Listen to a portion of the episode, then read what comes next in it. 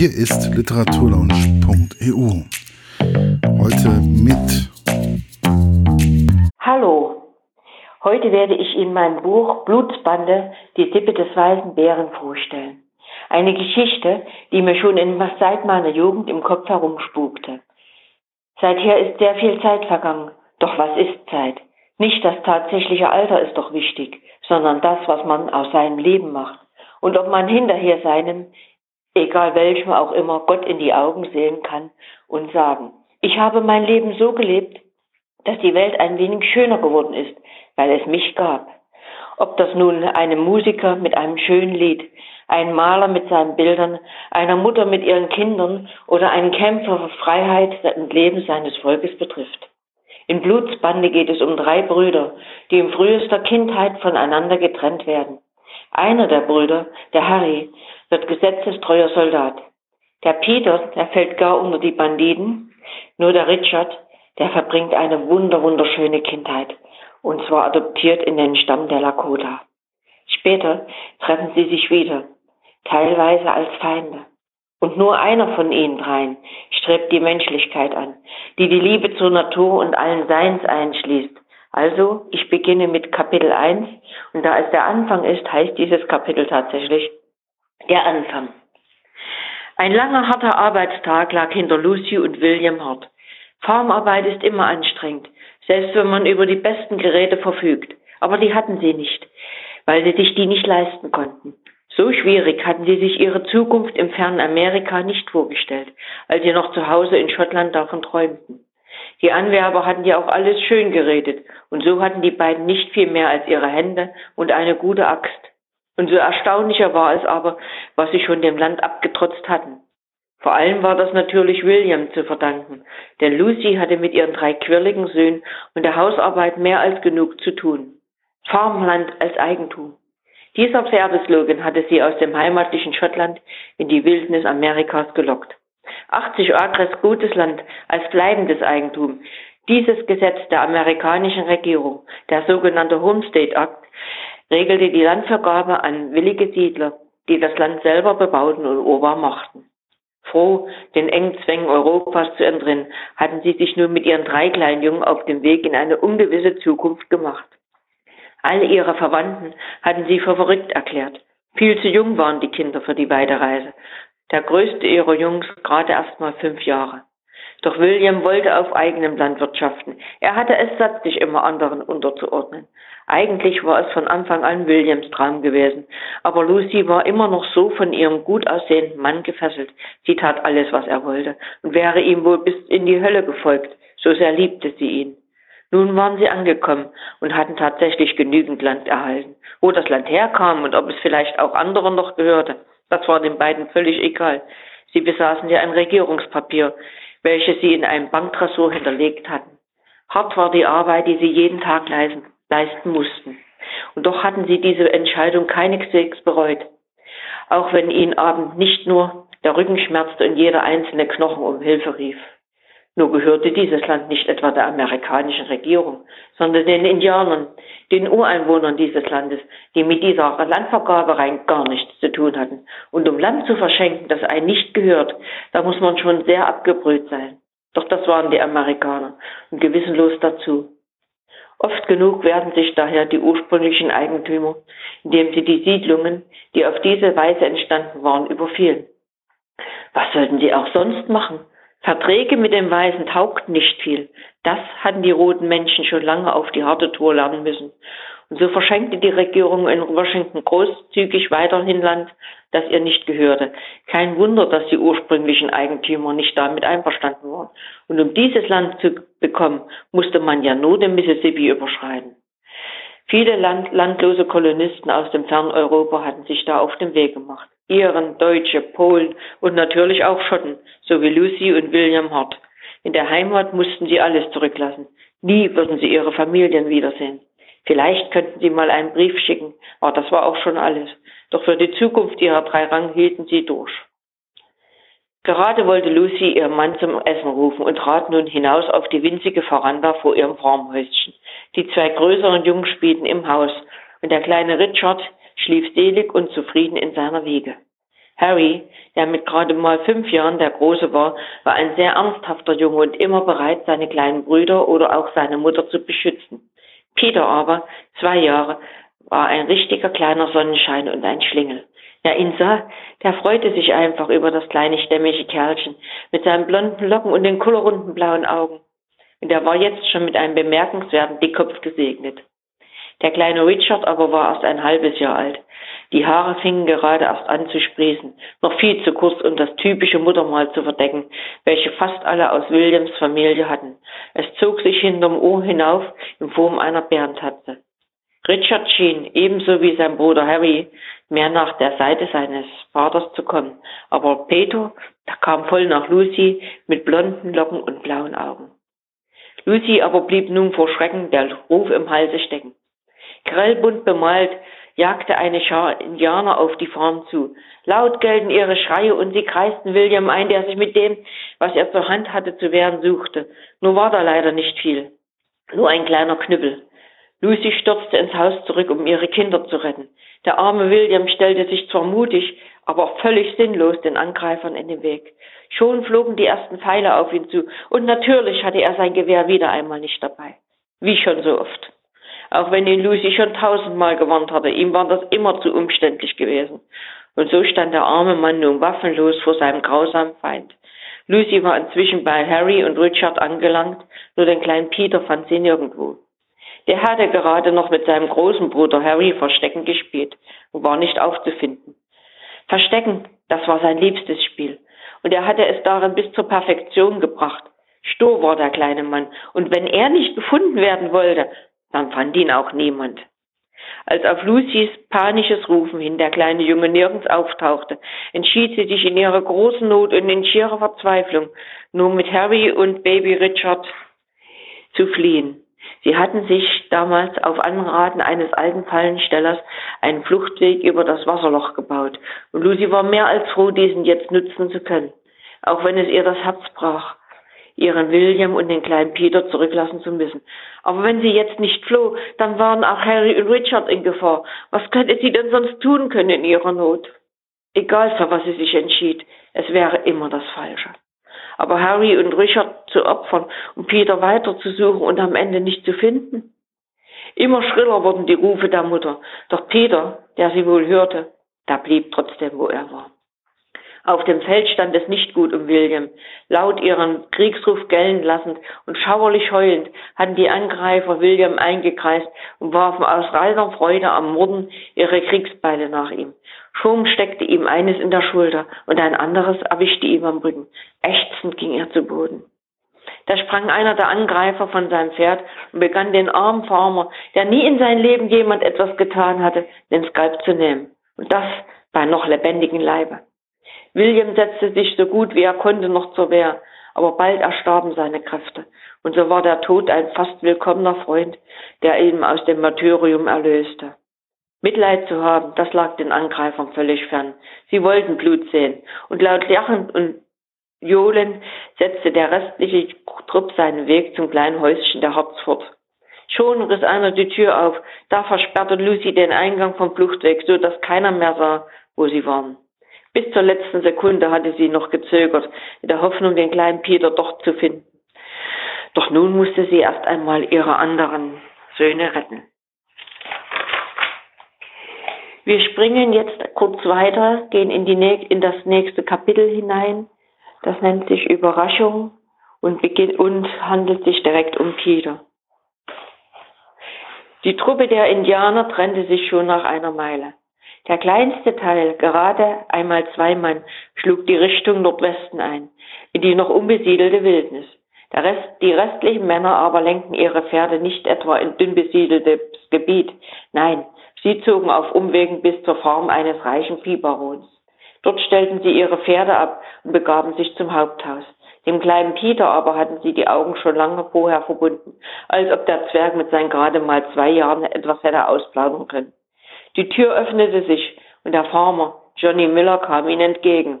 Und das nicht etwa, um sie zu verjagen oder zu bekämpfen, sondern um sie willkommen zu heißen. Verblüfft starrte er auf den kleinen Peter. Doch einer der Indianer machte die bekannte Schweigegäste. und brachte den Kleinen in den Nebenraum, wo er ihn einer verblüfften Dienerin in den Arm drückte. Dann kehrte er zurück in den ersten Raum, in welchem sich eine spontane Feier entwickelt hatte. Johnny aber verschaffte sich schnell Gehör. Nun erzählt schon, wie ist gelaufen? Hat man euch den Indianerüberfall abgenommen? Und sind noch Zeugen da? Aber klar doch, Boss. Den Farmer haben wir umgebracht und stinkender Atem, der hat ihn sogar ganz stilecht skalpiert. Seine Frau ist mit zwei kleinen Kindern geflohen. Die reicht uns doch als Zeuge völlig aus. Schwierig war es so zu tun, als hätten wir sie nicht gesehen. Direkt an der Quelle hatten die sich versteckt. Den dritten Jungen habe ich mir selbst gekrallt. Der ist noch klein genug, um zu vergessen. Und meine Alte hat sich immer schon so einen Ball gewünscht. So sprach Frank. Vorarbeiter auf der French. Und in allen Dingen die rechte Hand von Johnny. Vor allem bei den nicht legalen und doch gerade so zahlreichen Geschäften Johnnys, die Frank und seine Männer immer mehr betrieben. Frank war Johnnys Halbbruder und ihm deshalb besonders loyal gegenüber. Allerdings wusste das sonst niemand. Er, die meisten seiner Spießgesellen waren aber nun beileibe keine Indianer. Sie hatten sich nur so verkleidet, um die Zivilbevölkerung und das Militär gegen die Sioux und andere Indianerstämme aufzubringen. Und auch einen solchen Überfall hatten sie nicht zum ersten Mal durchgeführt, wenn auch noch nicht mit dieser Konsequenz. Dem reichen Viehbaron missfiel das Ansiedeln von Bauern in seiner Gegend. Schließlich gingen ihm dadurch Weideflächen verloren. Also zwei Fliegen mit einer Klappe. Pech hatte da nur, wer als Opfer daran glauben musste. Am Grundstück der Harz hatte er aber besonderes Interesse. Schon früher hatte er versucht, es auf legalem Wege an sich zu bringen. Schließlich gab es dort einige Extras, von denen die Harz aber noch gar nichts wussten. Nun gut, Frank, du bist mir für den Jungen verantwortlich. Klappt es nicht, dann mach ihn alle. Du Johnny, sagte Frank leise, weil es sonst niemand hören sollte. Wenn die dort doch noch das Silber finden, haben wir mit dem Kleinen ein Ass im Ärmel. Wir müssen ihn nur zu einem von uns machen. Frank, du bist ein Fuchs, ich bin begeistert. Genauso machen wir es, wenn die Alte rumzickt. Darauf verließ Frank die Feier, schminkte sich ab und zog sich um.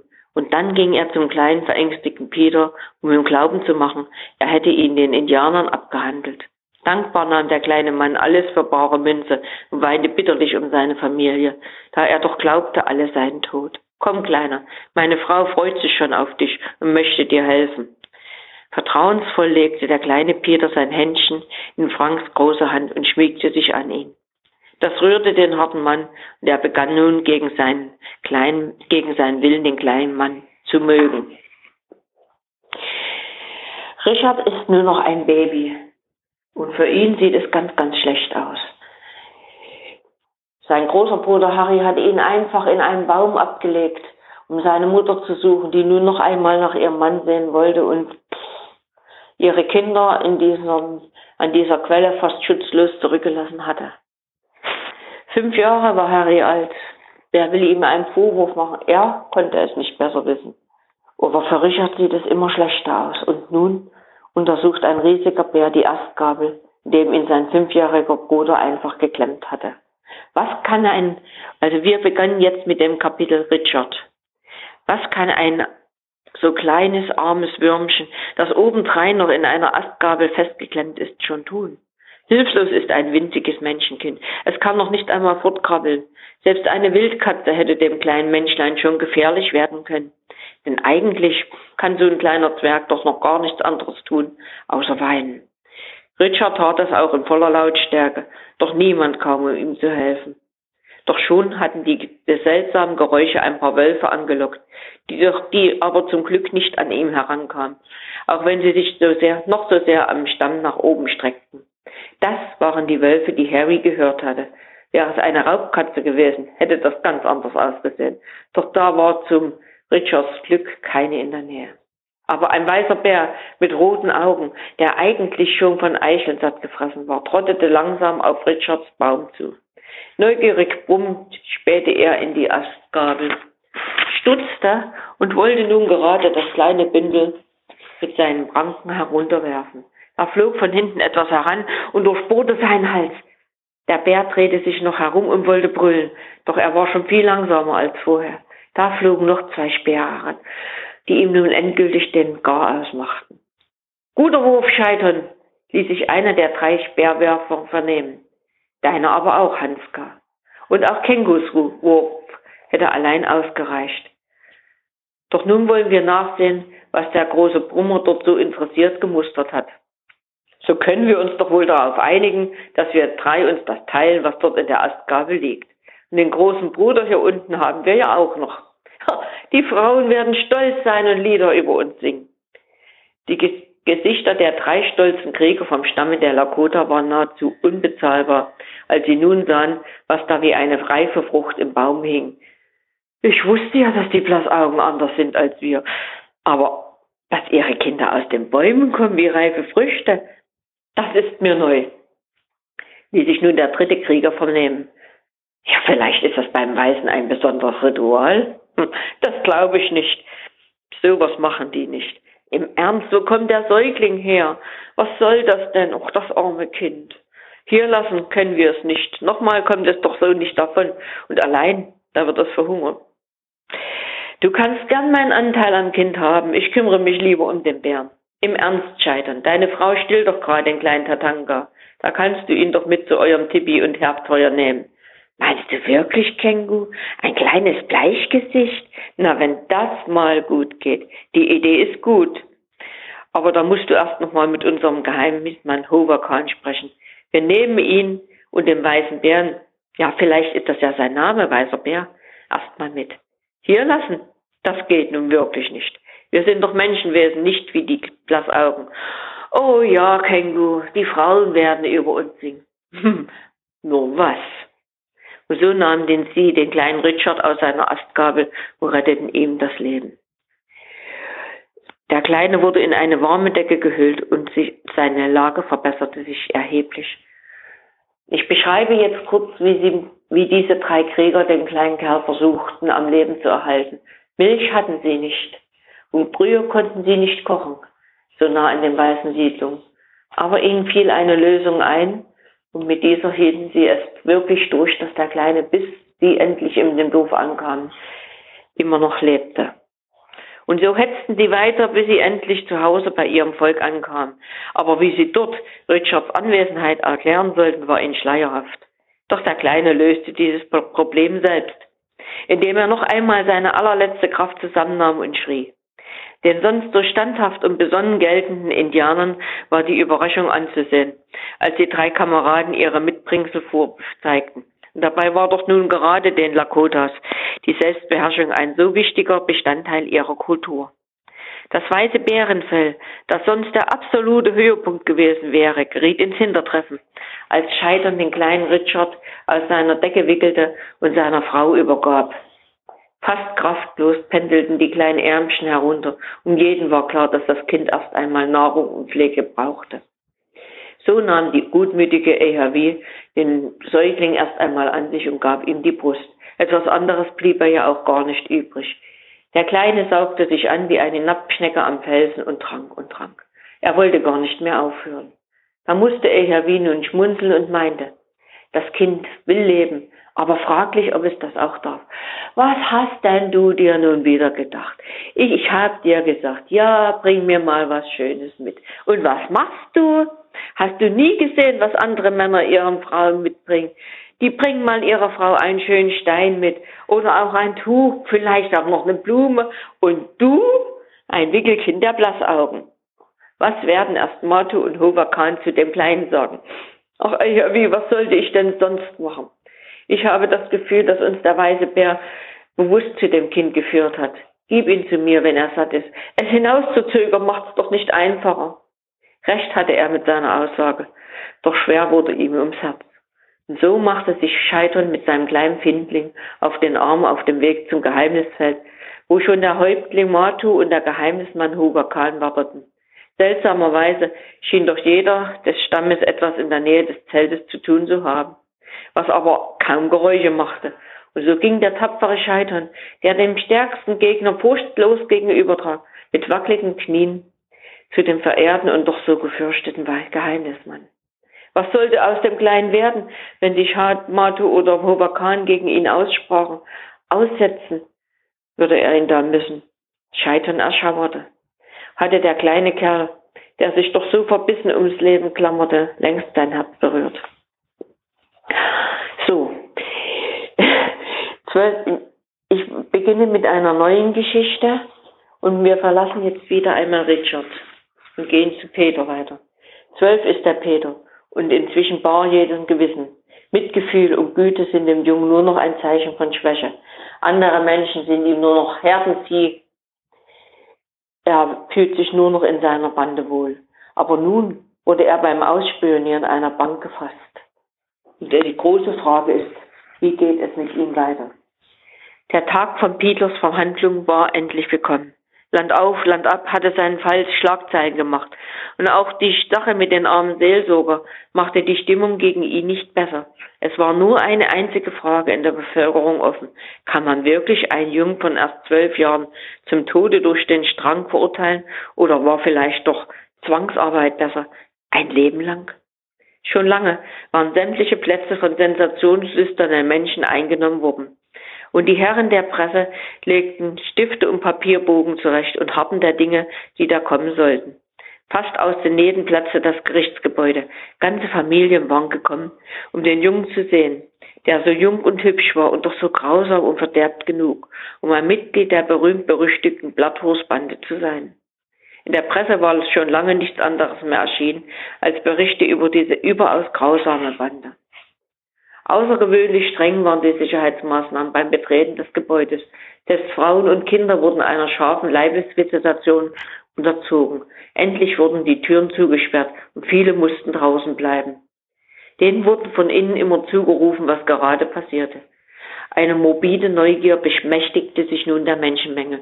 Überall waren Wachen aufgestellt, um jedwegen Befreiungsversuch zu vereiteln. Dann betraten die Geschworenen den Gerichtssaal, frenetisch gefeiert von den Massen. Und nun kamen endlich die Herren in den langen Roben. Aufgeregtes Tuscheln bei den Journalisten hatte es doch in der letzten Sekunde eine Veränderung in der Aufstellung gegeben und der Pflichtverteidiger war gegen einen hochkarätigen Anwalt ausgetauscht worden. Dieser hatte vorher ganz kurz mit seinem jungen Mandanten unter Beobachtung eines Wärters sprechen können. Mich schickt der Johnny Miller, ich bin der neue Anwalt und ich soll dich heute verteidigen. Als erstes, verrate wenigstens deinen Namen. Das macht sympathischer. Und versuche, nett und lieb rüberzukommen. Es geht um dein Leben. Die Presse hat gegen dich mobil gemacht. Richte dich nun aufs Schlimmste ein. Peter, der bis dahin nichts gesagt hatte, wollte wissen, ob Freunde von ihm da waren. Doch diese Frage durfte ihm der Anwalt nicht beantworten. Und dann war die Zeit auch schon vorbei. Helle Aufrechtregung im Gerichtssaal. Lange hatten die Zuschauer schon gewartet. Doch nun tauchte Peter endlich zwischen fünf schwer bewaffneten Männern auf. Peter versuchte nun unschuldig auszusehen. Er musste auf der Anklagebank Platz nehmen, sein Anwalt neben ihn. Und dann kamen auch schon die ersten Fragen. Angeklagter, dir wird vorgeworfen, Mitglied einer kriminellen Vereinigung, der sogenannten Blatthofgang zu sein und in diesem Rahmen unzählige Gewaltverbrechen begangen zu haben.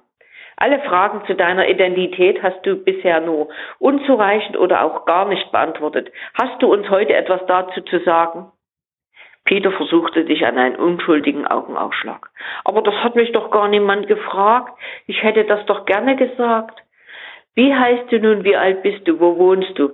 Peter war schon klar, dass er nicht alles beantworten durfte, also blieb er auf dem eingeschlagenen Weg und stellte sich dumm naiv. Ich heiße Peter und ich bin gerade erst zwölf Jahre alt geworden. Wohnen tue ich sonst bei Mama und Papa, aber zurzeit bin ich hier im Gefängnis. Diese Aussagen passten wohl zu einem Kind seines Alters, aber nicht zu diesem abgebrühten Peter. Die Wärter, die überall im Saal verteilt waren, schauten ungläubig zu dem ausgekochten Burschen, der nun versuchte, das unschuldige Kind zu mimen. Sie wussten es besser, auch wenn die anderen Gefangenen aus Angst vor Peter immer noch dicht hielten. Und die Pressemännchen schrieben, bis die, bis die Stifte glühten. Das Kindermonster hat einen Namen. Peter ist erst zwölf Jahre alt. Andere spielen in den Alter noch Sheriff und Banditen. Er mordet in echt. So wohl durchdacht die neue Strategie des Anwalts war. Sie war doch vornherein zum Scheitern verurteilt. Spätestens aber, als nun der Priester mit verbundenem Kopf auftaucht.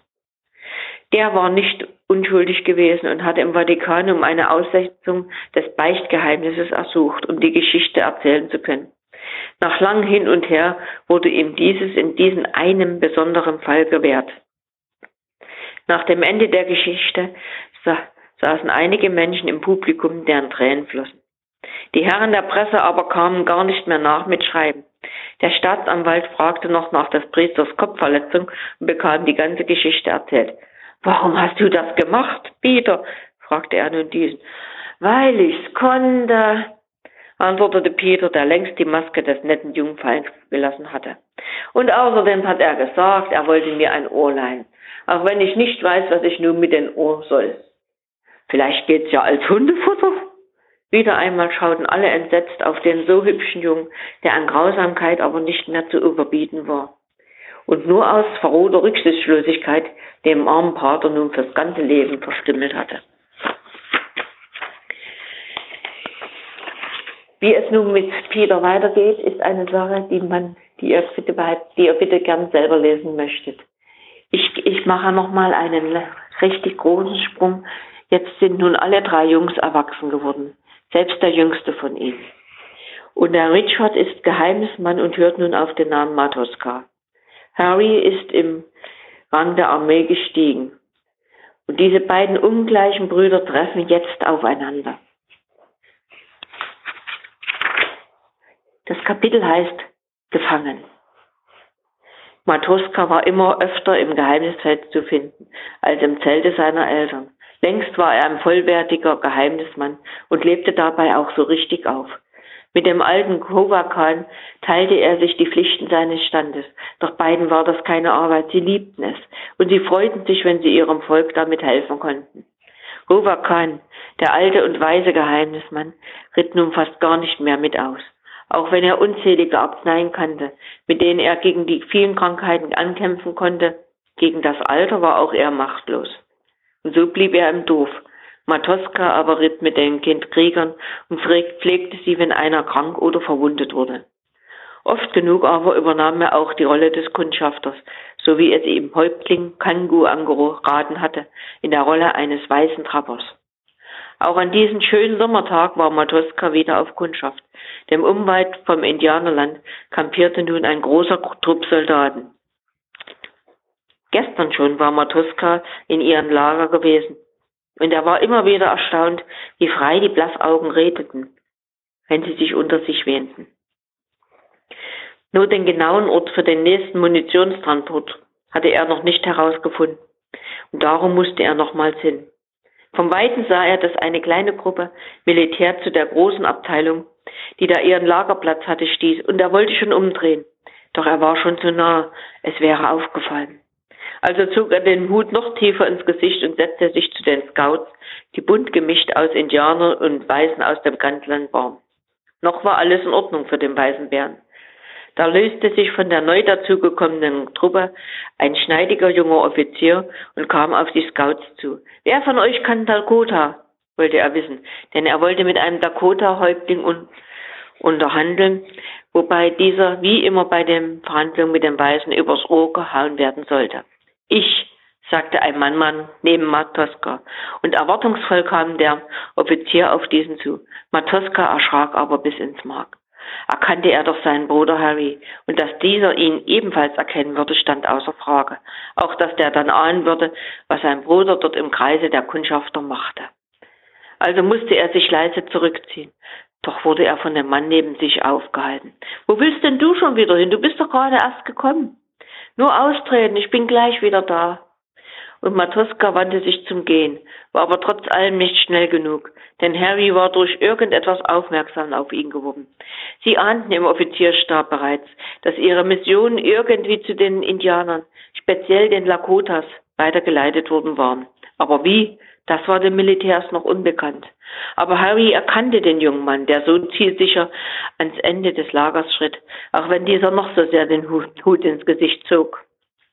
Keine Sekunde zögerte er, um den Mann zu stoppen. Notfalls hätte er auf ihn geschossen, und wenn der tausendmal sein eigener Bruder war. Stehen bleiben, rief er. Stehen bleiben oder ich schieße. Matoska aber rannte nun los so schnell wie er nur konnte, doch es waren zu viele um ihn herum. Und auch wenn er einen Gegner unterlief und dem nächsten auch noch ausweichen konnte, der dritte stellte ihn ein Bein und er knallte wie ein gefällter Baum auf den Boden. Da war auch schon Harry ran und riss ihm den Hut vom Kopf. Dachte ich's mir doch, kamst mir gleich so bekannt vor, Richard. Du kennst ihn?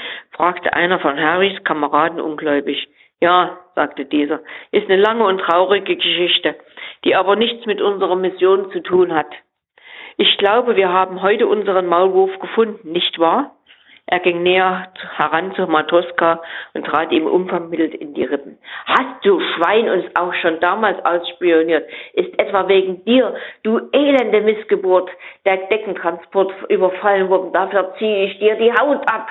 Wärst du doch nie geboren worden, du Schandfleck der Familie. Lange wütete Harry noch, doch konnte man Matoska so noch nichts beweisen. Aber er wurde trotzdem an einen Baum gefesselt. Schließlich hatte ihn ja ein Unteroffizier, der ihn auch noch zu kennen schien, der Spionage für den Feind bezichtigt. Wie lange ist er schon da? wollte nun ein Offizier von dem Scout wissen, der neben Matoska gesessen hatte. Noch nicht lange. Also er war gestern schon mal da. Und hast du ihn schon mal gesehen? Pff, ja, pff, doch. Ja, doch, ich glaube schon. Weiß nicht genau.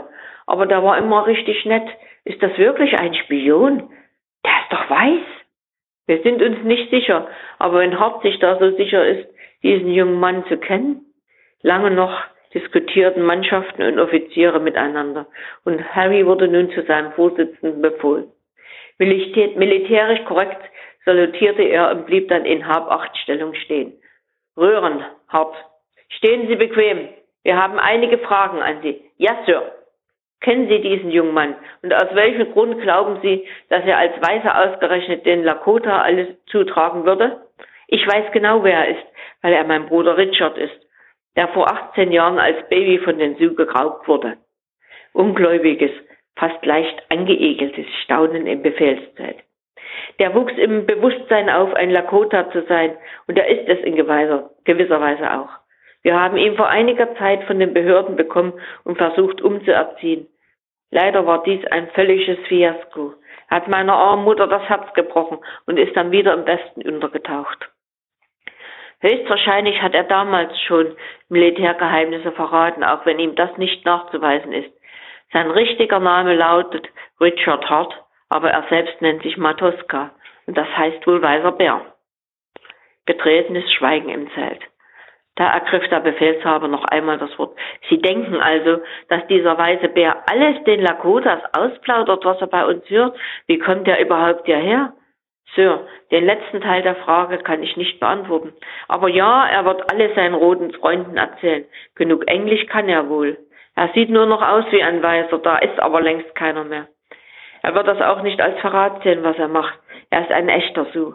Danke, Soldat. Sie können gehen. Lange berieten sie noch, was sie nun mit dem weißen Bären zu tun machten. Dessen Lage hatte sich nicht wirklich verbessert. Er stand immer noch an den Baum gefesselt und seine langen Haare, die vorher unterm Hut versteckt waren, verrieten jeden, dass er auf jeden Fall mit Indianern zu tun hatte. Lange stand er da und niemand wusste, was man mit ihm machen sollte. Doch nun kam Bewegung ins Ganze. Da die Obersten ihn nicht draußen vom ganzen Lager befragen wollten, musste er in das Zelt des Ge Gefäßhabers gebracht werden. Viele abfällige Bemerkungen prasselten nun auf Matoska nieder. Doch diese prallten scheinbar spurlos an ihn ab. Was nicht an ihn abperlte, das war der Verrat seines Bruders Harry. Und er war überhaupt erstaunt, dass dieser noch lebte. War der doch damals bei der unsäglichen Deckenexpedition dabei gewesen.